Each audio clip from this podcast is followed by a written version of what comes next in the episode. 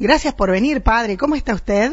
Bien, bien, Mónica, buen día a todos los oyentes de la 101.9. Feliz, feliz por este fresquito de esta mañana y estas gotitas que ya anticiparon la lluvia de esta tarde seguramente. Mm, hablábamos recién, nada del tema que vamos a tratar ahora, de las tortas fritas, los buñuelos, las cosas, aquí, allá, lo que nos hacía mi mamá cuando éramos chiquitos, huevo batido con azúcar, una rodajita de pan y eso cocinada. Pues bueno, todas las cosas que... Levantarse a la siesta con unas tortas fritas y Ah, mate, espectacular. Y pero antes de la siesta que llueva mientras dormimos. Por supuesto, Bueno. sí, sí, suponiendo que le llueven a la siesta. Qué ¿no? regalo, qué regalo.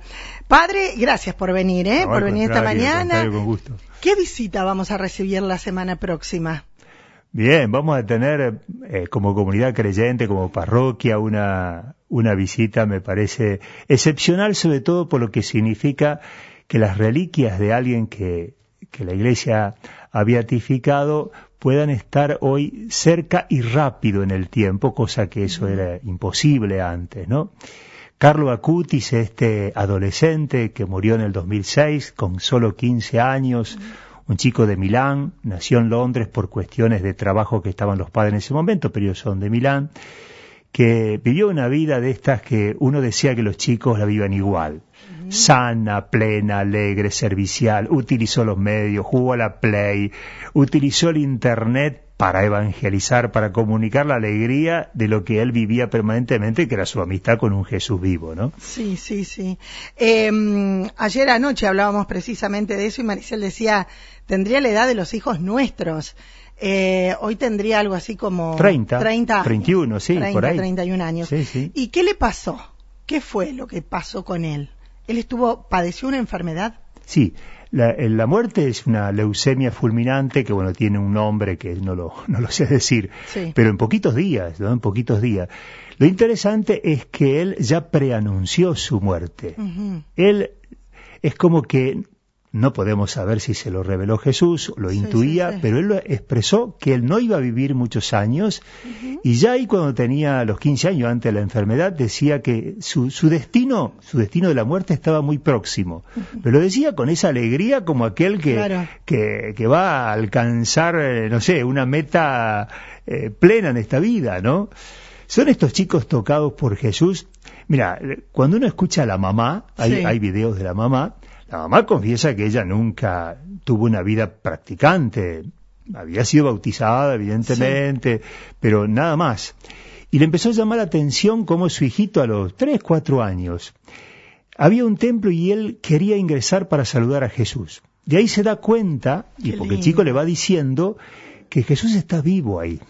Y él tenía, empezó a tener conversaciones que en ese Jesús se escondió en la Eucaristía, pero con una fuerza, con una vitalidad y un convencimiento que la mamá desde ahí primero intenta responder a las preguntas que le empieza a hacer su criatura. Resulta que a los pocos años empieza a hacer preguntas muy profundas. La Sí. mamá tiene que empezar a asesorarse y hacer algunos cursos de teología para poder responderle a un niño con unas inquietudes que sorprendían, ¿no? Además, la alegría, la convicción. Eh, recibe la comunión muy tempranito por una autorización especial porque el obispo había comprobado él mismo la, la- la madurez que tenía el chico a los siete Sí. años, ¿no? Siendo que nadie le había enseñado nada. Exacto. Eh, eh, algo innato. Algo innato. Algo sí. innato realmente. Este, y, ¿Y cómo se llega a beatificarlo? Bueno, el proceso de beatificación. ¿Y por qué? Sí, muy bien.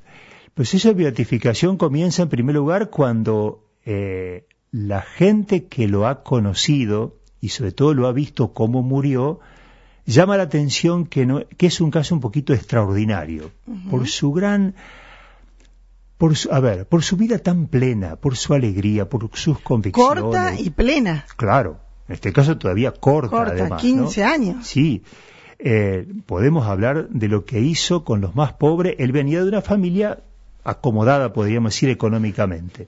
Todas las cosas que hizo, teniendo tan solo 14, 15 años, por aquellos que estaban muy pobres. Los- sus ahorros, sus primeros movimientos de dinero, los empleó siempre en aquellos que estaban o pidiendo o que no tenían absolutamente nada. Y nadie sabía. Ujú. ¿Cuándo se enteran? En el sepelio.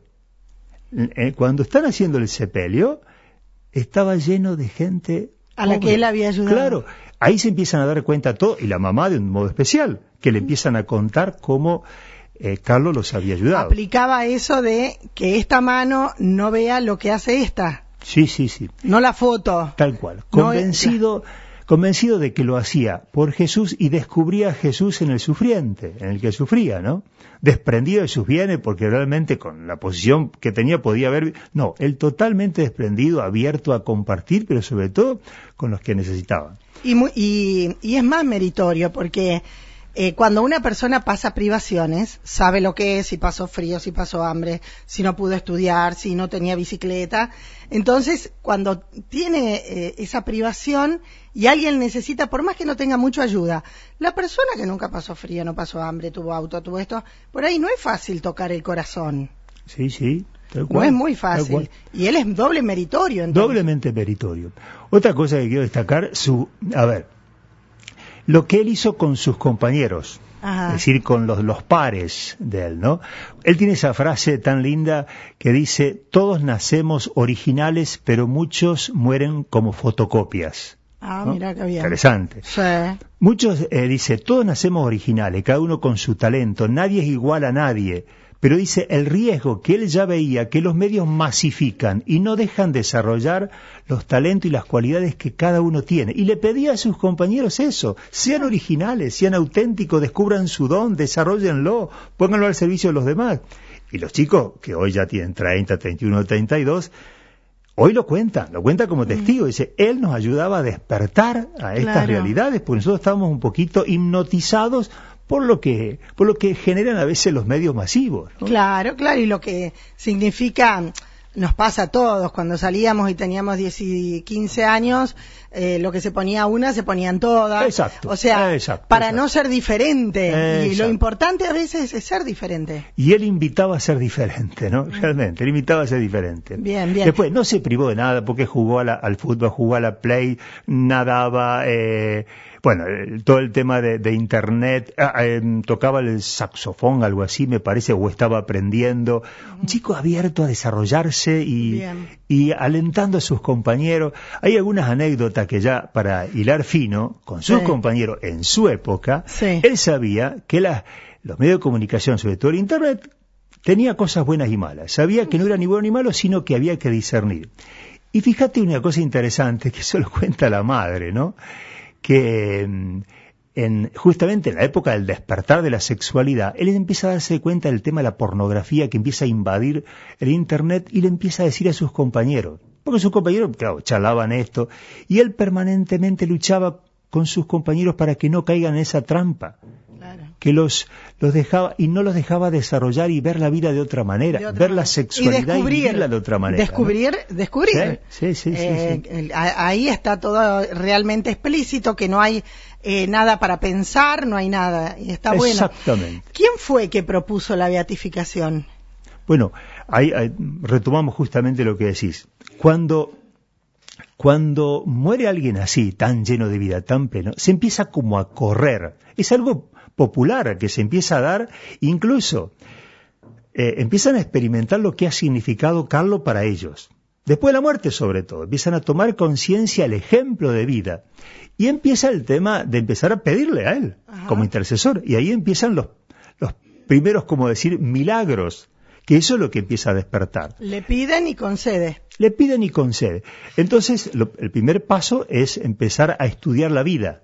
Los, que, los peritos que se dedican para iniciar el proceso de, canonización, empiezan a estudiar la vida. Cuando ven que su vida es virtuosa y sucede un primer milagro, le dan el, por así decir, un primer paso de ser venerable, que todavía no está en los altares. Se sigue el proceso, pero sobre todo ya después tiene que ver cosas extraordinarias. Bueno, la gran cosa extraordinaria, este chico de Brasil, que con un problema de páncreas donde vomitaba todo pobrecito, sí él va a una reliquia de Carlo Acutis, no sé si con el papá o el tío, era un familiar, y le dice, ¿qué tengo que pedirle a Carlo? Dice, que dejes de vomitar, le dijo así el, tío o el papá. Bueno, él llegó a la, reliquia, creo que toca la reliquia y le pide instantáneamente. Mm. Bueno, lo confirma después la ciencia, ¿no? Sí, sí, sí. Él sintió que estaba sanado, la ciencia lo corrobora, dice, no, no existe más La, su problema. la pran- la pancreatitis que debe Ese haber tenido. problema serio de, de páncreas. Bueno, eso se lleva justamente... Como, eh, ¿cómo se dice? Como, ay, no me sale la palabra. Sí, pero es un, Como un hecho, un, como un testimonio. como un testimonio de que en virtud de la intercesión de Carlos, este chico quedó sano y lo confirmaba la ciencia. No tiene que ser la fe, ahí tiene que ser la ciencia. La ciencia, La la ciencia cruda, Sí, ¿no? sí, sí, sí. Tiene que darse cuenta que eso sucedió de una manera que no se puede explicar. Que Exactamente. no se puede explicar. Este, y acá nuestro pueblo que viene. ¿Qué- ¿Qué, qué, pa- qué- qué es una reliquia para, Ah, bien, para la bien. gente que... ¿Qué es yo ayer leía algo de eso y me decían, ¿qué es una reliquia? Muy ¿Qué- bien, muy bien la, la- la pregunta sobre qué es una reliquia. La reliquia siempre tiene que ver con el- la persona santa. Hay como tres niveles de reliquia. Una que es la, la primaria, la que tiene que ver con su cuerpo, que puede ser un pedacito de hueso, un pedacito de piel, eh, pelitos de, de su cabeza. En el caso de, mm, de Carlo, porque justamente hace muy, muy poco que falleció, creo que son pedacitos de piel y pel- pelos de él. Eh, Pelos de él. cabello. Eso es lo, lo más directo. El segundo grado son cosas que él usó. Por ejemplo, una prenda. Ajá, claro, eso es una reliquia. Exacto, una reliquia. Y tercero son las cosas que él tocó. Ajá, bien. Y acá viene algo personal, Exacto. algo de él. Algo directo. Creo que es, eh, porque me parece que habían dos circulando, un pedacito de piel y otro que eran pelos de él. Bien. ¿Esto llega cuando a María Juana? ¿Hay algo preparado? ¿Cómo es? Eh, lo vamos a tener, si Dios quiere, el jueves próximo, el jueves 17. Bien. Eh, está recorriendo la diócesis, entra, a ver, hoy, eh, mañana creo que entra acá la diócesis de Rafaela por la parroquia de Fronteras y después se va trasladando en las distintas parroquias. Acá lo vamos a tener prácticamente 24 horas, va Ajá. a poder estar acá. Eh, tenemos que todavía arreglar, pero seguramente si podemos lo traemos desde Clusella hasta aquí el miércoles a la noche, para que ya el jueves a la mañana Esté. y todo el día esté aquí.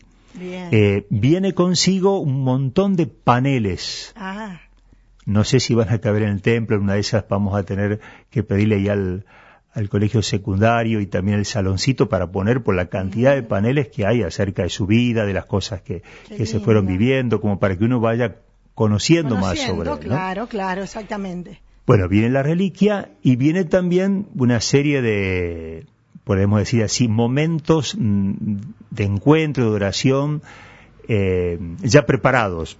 Mm. Hay algunos especialmente dedicados para los adolescentes y los jóvenes, teniendo en cuenta Sí. la edad de, de Carlos, ¿no? Bien, bien. Entonces, bueno, durante todo el día, todos los que quieran, y yo los alentaría a todos a pasar aunque sea un rato, eh, entrar en contacto a través de las reliquias con Él, que es un mediador ante el Señor, conocer más su vida, hacer un rato de adoración eucarística, recordando que la clave de su experiencia es el Cristo escondido en la Eucaristía. Él después de sus experiencias, sobre todo de primera comunión, dice, iba todos los días a misa y después se quedaba un rato contemplando y charlando con el Jesús que sabía estaba vivo ahí, ¿no? Entonces, si se puede, vamos a tratar de tener momentos del Santísimo para todos los que quieran también estar un rato con este Jesús vivo que nos mostró Carlos, ¿no? Bien, bien. Así que jueves, ¿qué, qué día es el jueves que viene? 17. 17. Llega María Juana, segura, y, y, mm, eh, aquellos que quieran ir pasan directamente por la, por la iglesia, este, el contacto, el pedir, como le ha pasado Sí, a este niño de, de Brasil, eh, a personas que están pasando por una situación que no es la mejor, a lo mejor es una situación física, pero también una situación espiritual o psíquica o eh, de profunda tristeza, pedirle, ¿no? Eh, a él, como decía Sí. usted, intercede, él es el puente entre nosotros y, y el Señor. Así que Yo te, diría- te agregaría esto, Mónica, a- acorde a lo que estás diciendo. Evidentemente, cuando tenemos una persona santa, siempre buscamos como intercesor, como mediador para pedirle. Acá son las dos cosas, modelo de vida, descubrir este modelo de vida, y también la parte de intercesión, no solamente el tema de curaciones físicas. No, no. Yo diría pedir para los chicos la sanidad de, de que tenía este chico, ¿no? Que el chico, nosotros necesitamos una adolescencia sana. Los No, chicos- no solamente, no me inclino nomás por los chicos. Hay gente mayor que tampoco está sana de acá. Eh, los adolescentes, los niños van camino a convertirse en lo que somos nosotros ahora, los adultos.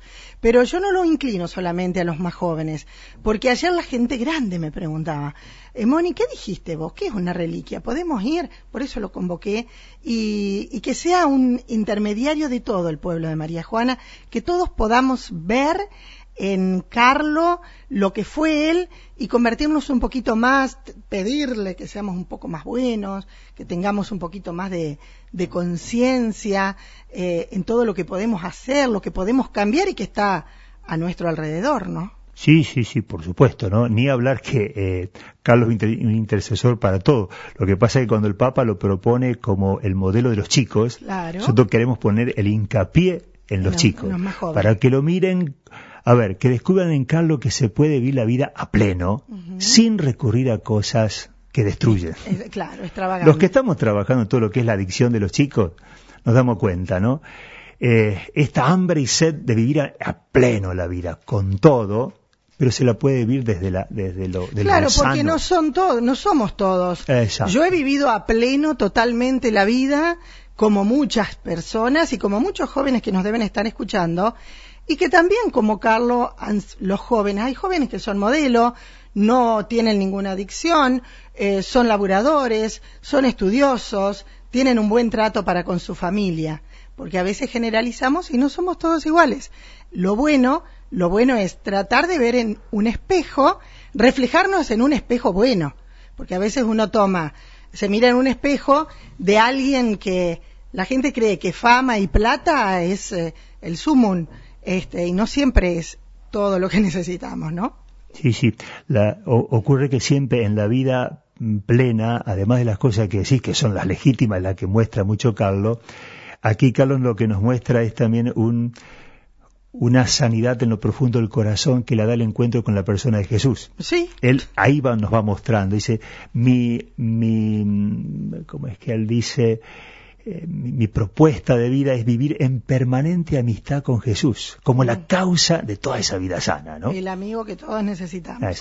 Gracias, Padre, por venir. ¿eh? A vos, Mónica, y un saludo grande a toda la comunidad oyente de la 101.9. Eh, nos estaremos viendo seguramente el próximo jueves. Si Dios quiere, ojalá. Ahí la invitación y la visita que recibimos del Padre José Luis hablando de las reliquias que llegan a nuestra localidad.